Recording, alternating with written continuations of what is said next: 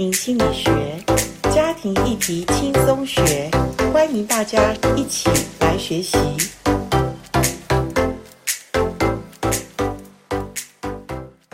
欢迎来到家庭心理学。今天家庭心理学，我们仍然在呃播音室，请到一位呃非常有经验，不管是学术，不管是在实务的经验里面，呃，他都有做辅导，在教会里面帮助许多人的。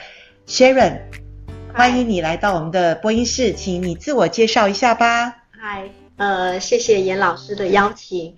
嗯，各位听众大家好，我是 Sharon。嗯，因为呃有神的呼召，我也进呃卫理神学院受装备，然后出来到教会，有机会呃服侍陪伴呃一些人，包括会友跟呃福音朋友。然后也有机会到福音机构来担任一些辅导的这个角色，好，有一些学习。对，谢谢你，因为呃，家庭的辅导，我觉得是。呃，非常的深入，而且如果有的人可能他来辅导的时候是谈他夫妻的问题，结果不知道我们深入谈的时候，原来是他过去的家庭的问题哈。所以家家有本难念的经，那做辅导真的不能头痛医头，脚痛医脚哈。我们就是要从深入来谈嘛哈。以前我没有学辅导的时候，我也看不清楚自己的家庭，我也不知道哦，原来家庭是有呃结构的。原来家庭是一个环环相扣，或者说，呃，它是一个不是你自己顾好，或者我们夫妻好，我们孩子一定没有问题的一个问题哈。其实很多时候深入谈家庭，还是哦，我觉得好多的东西议题可以谈。那今天我请你来谈一下，呃，从《人人都能辅导》这本书的第三章，就是观辅者要对家庭的认识来看，你怎么看？呃，在你辅导当中。有关于个人也好，或者有些人的婚姻家庭的问题，你怎么看一个人的家庭？你在辅导当中，呃，我觉得在第三章的这个部分，我觉得呃，严老师给我们一个很好的一个提醒，就是看待家庭，其实要从有机跟系统这两个向度呢来去看。当然，呃，系统我们可能就会呃比较了解嘛，哈，因为大家就会知道，就是像现在大家呃有一些呃生态观，然后有时候也会讲到呃要系统化，哈，这种字对我们来讲不陌生，所以我们都会知道说，所谓系统就是。哎，我们每一个感觉是一些小部件、小零件，可是它其实都有各自形成一种系统，然后小系统在大系统，就好像我们一个人，我们身上也有很多个系统啊，在维持我们这整个的运作。如果是这样看的话，你就发现没有一个单元、一个部件是可以单独抽出来存在的，而且一个地方的损坏一定也会影响到其他，是一个连带的。这就是有机体啊，那有机体就是。这是一个我刚刚讲这是系统嘛，因为连带。那有机体就是有机，就是它会成长，它也会死亡，它会死亡，嗯、会了。因为系统有一种，它如果不是有机体的话，它可能就是机械式的。对，你投一个东西进去，它就有一个 output，它一直一直一直运作出来。好，那这是一个系统。可是最重要的是家庭是也跟我们人一样，它是有机，就是它能够成长，然后它也有有它的巅峰期。对，嗯、然后呢，它。可能会在它巅峰期的时候，它会产出，可是之后它也会慢慢，我们说的衰败、对老化、对死亡，对，然后重新又归零。有机体就是你有照顾它就比较好一点，比较健康一点。如果你没照顾它，可能它就会慢慢的衰弱，或者慢慢的就萎缩了，或者不健康了。像我们养一盆花，我们一个植物，我们都还要去浇灌它，还要去修剪它，甚至有时候要除虫害嘛。对不对？它才能长得好。那这么简单的植物，那何况我们人呢？那何况我们家庭又是一个这么复杂的一个系统加有机体，那更是哇，讲都讲不完了。是因为即使是我说，即使是不是有机体的机械化的系统，你都还要记得常常要沾沾沾一点油，对不对？对对。你还要注意它。那更何况说。那个你说机械的话，它是一直这样子哦。可是有机的话，刚刚讲到说，哎，它会成长，是，然后它会衰败，对，对不对？那可是如果我说为什么要看家庭有这个眼光？是，今天我现在很简单的讲，我们都说啊，那个呃，中国话有一点说，呃，很大的不幸是少年丧父，对女生来讲，少年丧父、中年丧夫，或是老年丧子。哦，那这个部分大家就会觉得发现，哎，失上这些生命重要的人。他在某生命当中的某一个点，这个对他来讲是最痛的。所以，同样这个家里失去一个男主人，这个孩子，如果我们从有机体的概念来讲，这个孩子三岁的时候他失去他的爸爸，跟他三十岁的时候失去他爸爸，跟他六十岁的时候失去他爸爸，意义不一样，完全不一样的。那个伤痛跟失落，还有对他后面人生的影响。也会是不一样的，所以 Sharon 老师就已经把我们带向说，家庭的健不健康，也在我们生命的历程中有没有失去重要的他人，或者说我们的家庭的，你说像系统，它也是一个功能性嘛，它的功能健不健康，那我们怎么去看呢？对，我觉得老师在这里面哈，很帮助我们的，就是说，呃，在这里面有很多的一些可能是呃。横件就是量表哈，一些衡量的呃的层面，可以让帮助我们来看啊、呃，就是检测一下，检测简单的检测，我我们家庭有没有呃合作度够不够啊？我们家庭的情感度、情感的连接好不好啊？嗯、我们家的呃遇到了问题，我们可不可以彼此讨论啊？各方面这些简单的一些检测，可以了解我们家庭健不健康。是。那一般来说，家庭我觉得大部分都比较不是太健康的家庭。就像你刚刚讲，你刚刚好像讲到我，因为我从小一岁多爸爸就不在，所以我是儿时丧父啊。我是一个从小我以前没有学习的时候，我不知道这个丧失父亲的痛，原来影响到我一辈子，真的。除非我有意识的学习，我才了解，呃，我要怎么样从不健康里面走向健康。是。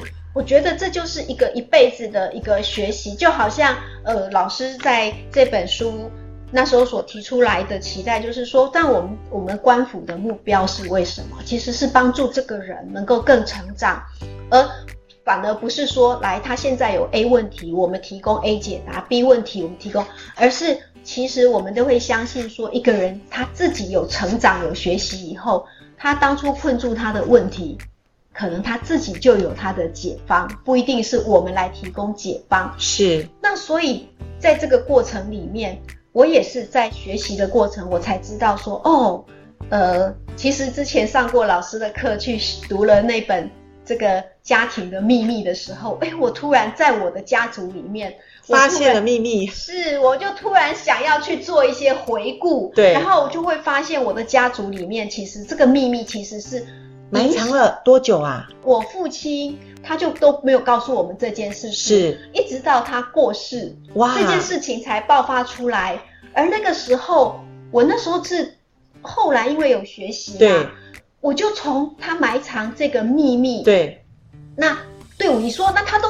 他过世了，他才你才知道，那照理说不是没影响吗？对呀、啊，错。对，当他这个家庭重要的成员，他带着这个秘密，他当他在抚养他的孩子的时候，他心里是充满了焦虑、愧疚跟重担。是，所以他讲不出来的时候，其实我们总是隐约的觉得。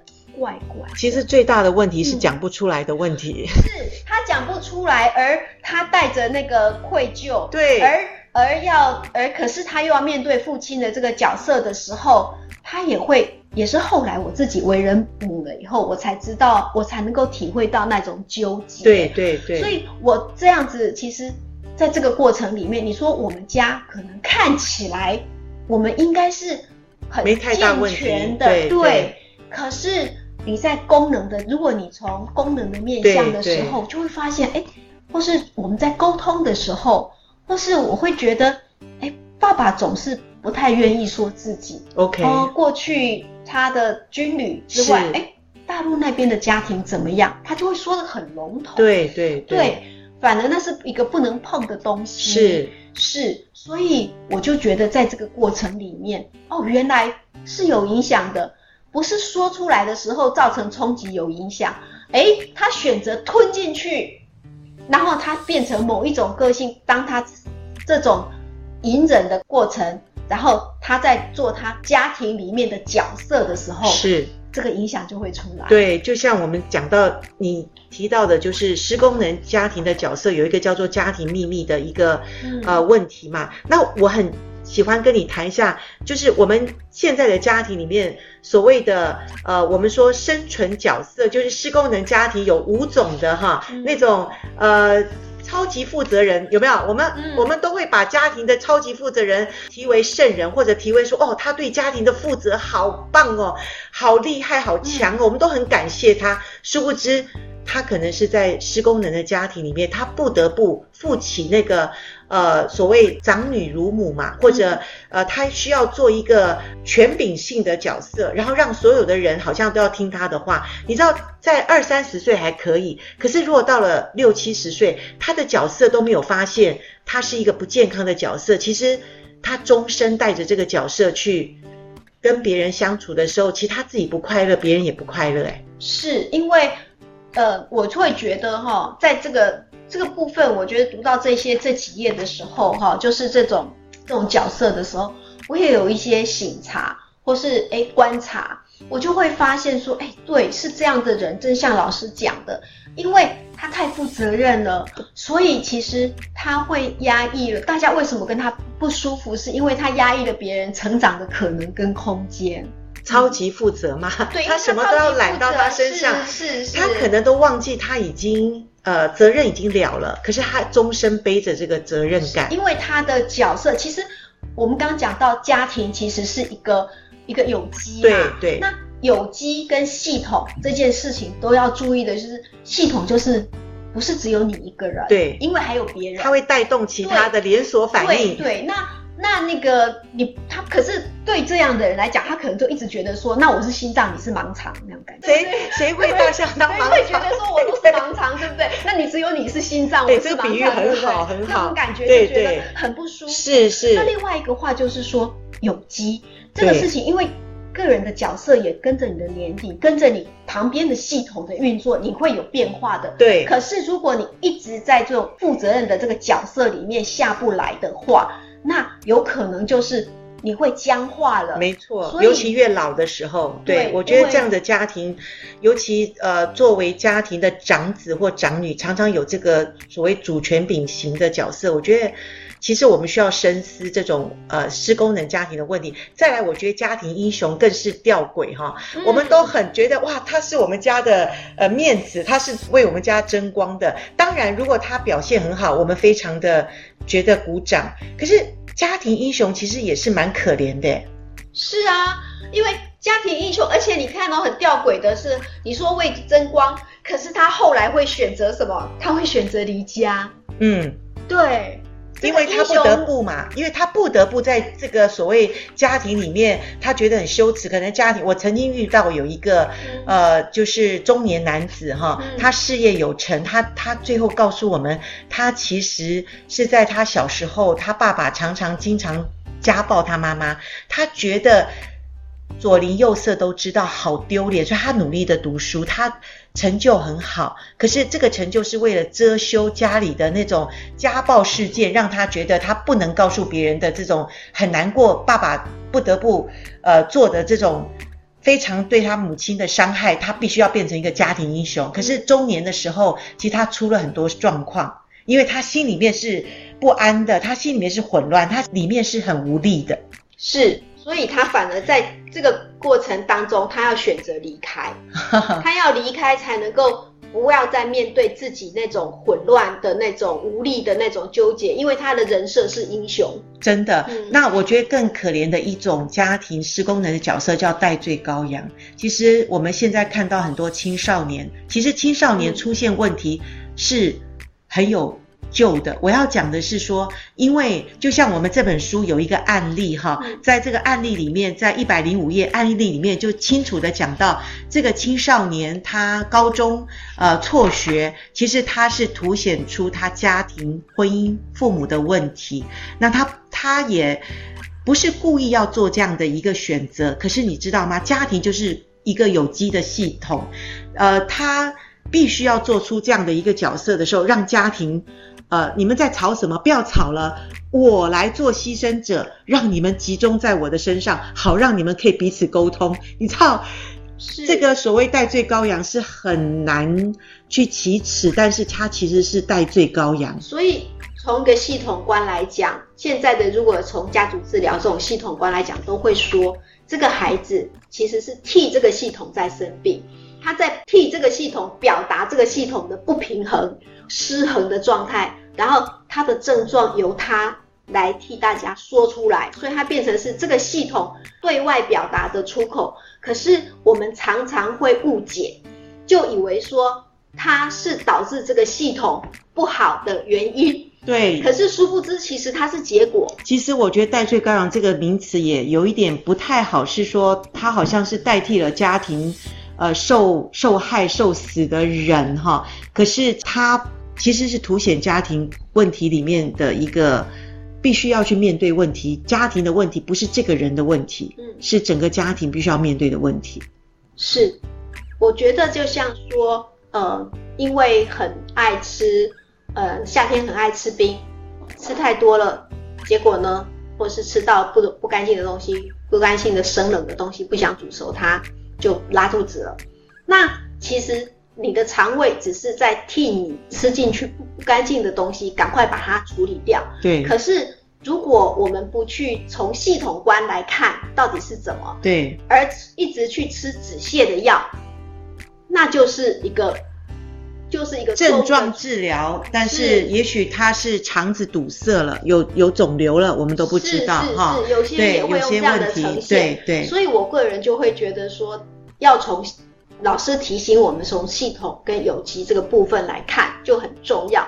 不然的话，其实我们在陪伴的人的话，常常都会说，或是有些如果从从戴罪羔羊这个这个角这个角度来看，有些可能爸爸妈妈就会觉得去带那种我们讲的非自愿型个案。嗯，学校辅导室可能最多接这种，就是大家指他说他有问题，对，就觉得指望辅导者来把他弄好，对。可是殊不知他其实是家庭的系统弄好，这个孩子才会好。替他的这个系统，那其实，在代罪羔羊里面，如果从我们的信仰来讲，哎，这个这个羔羊没了，这个羔羊戴罪了，好像一切就都 OK。可是我们的真实的那个家庭生活是不，他没有了。这个系统也不会好，因为这个系统本来就是他替这个系统来说出这个系统的失衡。对，那另外一种就是我在很多中年的呃人的家庭里面看到，就是说有的人就说，哎，这个人他都。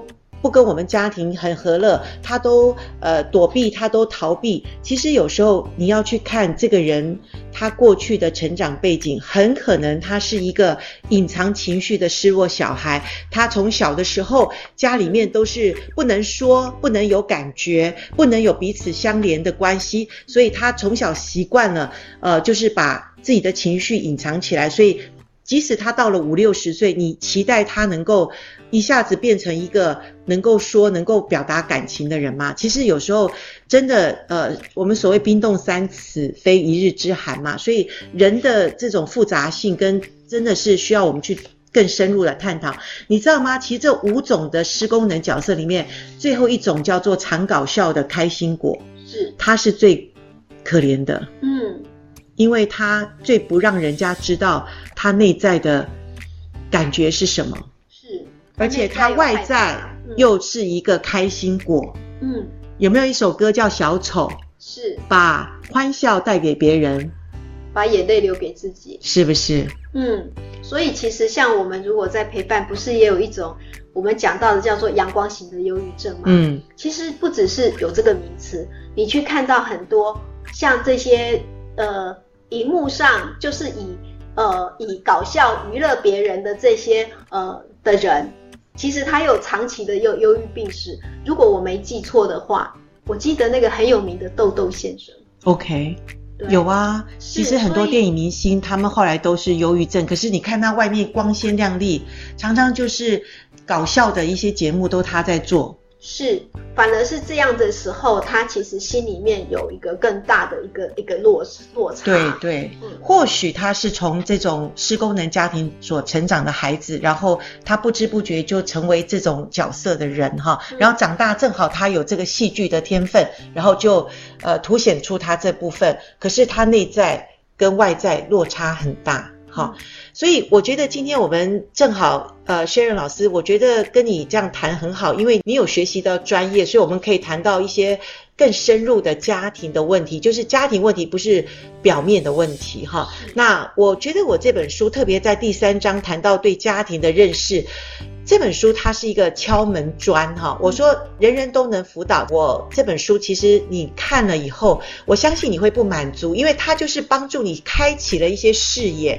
如果你想对家庭的系统认识，我这本书里面有讲，可是你一定不满足。你可以再寻找很多所谓家族治疗啊、系统的家庭的一些呃观念的一些书，你知道吗？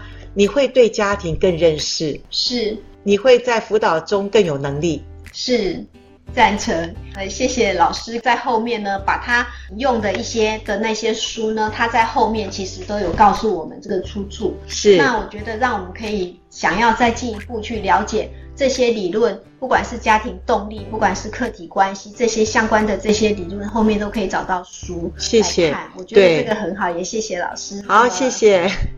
好，这本书真的很用心，而且我们后面还有三百多集的 podcast，就像我们现在在访谈当中，呃，有很多家庭的亲子婚姻或者呃情感，还有单身的议题，我们都可以去多方面的去学习成长，因为成长不是只有一条路径嘛。好，好，谢谢 Sharon 今天来我们的播音室，谢谢老师，谢谢各位听众，再见，拜拜。拜拜。